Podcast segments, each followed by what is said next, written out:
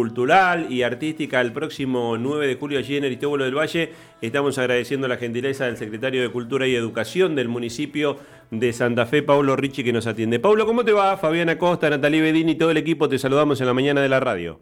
¿Cómo estás, Fabián, Natalí? Buenos días para todos. Bueno, ayer contábamos ¿no? que se ha convertido en, un, en un, evento convocante en los últimos años eh, ir a celebrar el 9 de julio allí a la avenida Aristóbulo del Valle, en el norte de la ciudad de Santa Fe. Contanos un poquito qué es lo que han preparado desde el punto de vista cultural y de las propuestas artísticas para el domingo.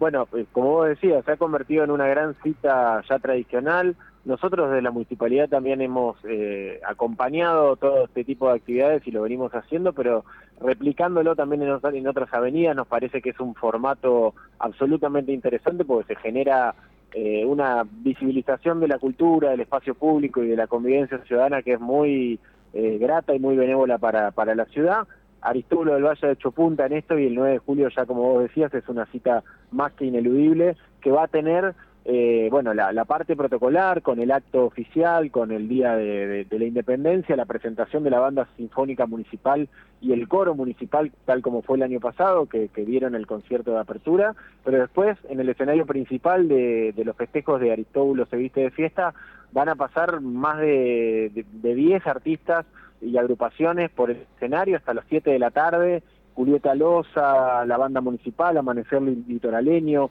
el Ballet Folclórico de Raíz, el Ensamble Sauce, eh, la agrupación Rejunte Chango, eh, sumado a un montón de propuestas para las infancias, como los títeres municipales, eh, el Mago Fernán, Califleto, distintas en otros puntos también de la avenida va a haber actividades culturales para los más chicos, así que va a ser, esperamos, una jornada eh, larga pero muy intensa en cuanto a las propuestas no solamente gastronómicas, comerciales, como la gran feria de emprendedores y obviamente la actividad comercial que va a estar abierta un día feriado y un domingo 9 de julio como va a ser el próximo domingo, sino también las propuestas culturales para quedarse desde, desde que comience el día y los festejos hasta bien entrada la tarde y la nochecita eh, disfrutando de esta propuesta ciudadana que, que, motorizan también la Asociación de Comerciantes de Aristóbulo del Valle y la municipalidad acompaña todos los años. Al margen de que uno supone que todos los negocios van a estar abiertos como en un horario eh, de comercio habitual, eh, ¿a qué hora va a arrancar la programación cultural propiamente dicha?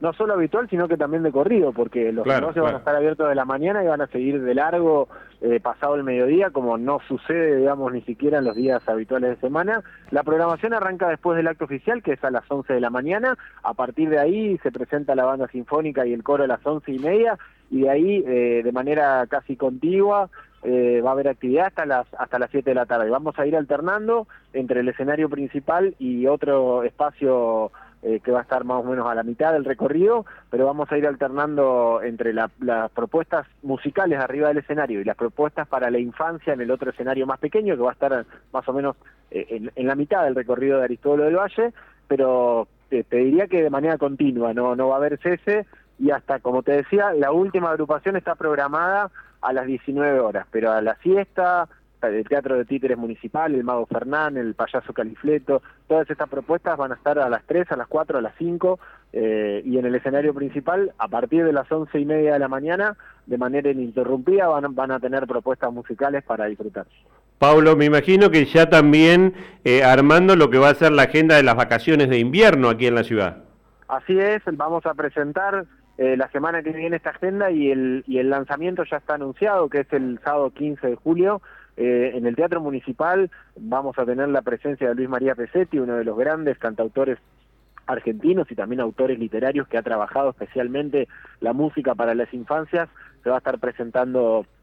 en el Teatro Municipal primero de mayo, el sábado 17, el sábado 15 de julio, dando un poco la, la, bienvenida a las vacaciones que empiezan el, el, lunes 17, pero que a partir del viernes ya todos los chicos y las chicas van a estar en las escuelas de la provincia de Santa Fe de vacaciones, así que ese sábado abrimos la agenda, la semana que viene vamos a estar presentando las distintas actividades que van a estar eh, en todos los espacios municipales, no solamente el teatro, el Mercado Progreso o la Estación Megrano, sino también en las 18 estaciones municipales va a haber propuestas para las infancias durante todas las vacaciones de invierno, o sea, las dos últimas semanas de julio. Así que estamos con mucha actividad, por suerte, pero contentos de, seguir trabajando para que Santa Fe sea una ciudad con cada vez más oferta cultural. ¿Cómo está la, la obra del teatro? ¿Cómo, cómo avanza? Bien, muy bien, ya está, bueno, ahora como habrán podido ver quienes pasaron por la puerta del teatro, se terminó la primera etapa y ya se puede ver, eh, porque se, quitaron los andamios y, y, las telas que lo cubrían, cómo queda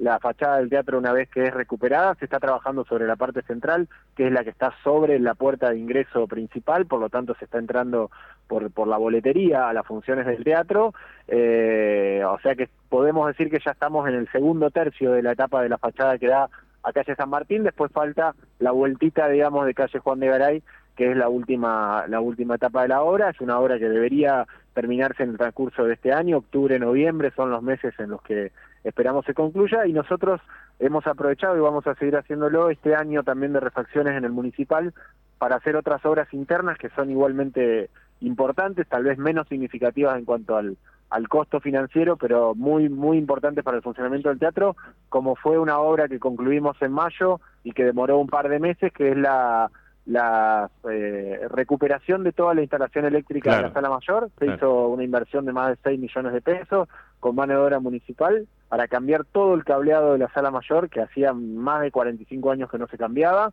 Estamos hablando de, instalaciones eléctricas que, por ejemplo, carecían de de algunos elementos de seguridad que son hoy ineludibles para, para un tendido eléctrico y se va a seguir trabajando en ese sentido en la sala Marechal que acaba de cumplir 50 años la semana pasada y que hacia final de este año también va a recibir una, una reestructuración importante en cuanto a su instalación eléctrica y su equipamiento técnico. Pablo, agradecerte como siempre la gentileza, mandarte un abrazo. El domingo vamos a estar seguramente con muchos santafesinos celebrando el 9 de julio allí en Aristóbulo del Valle. Así será, nos vemos Fabián. Abrazo, grande. Eh, Pablo Ricci es el secretario de Cultura y Educación del municipio de Santa Fe. Bueno, una linda convocatoria, ¿no? Para este, disfrutar eh, desde temprano, el domingo, jornada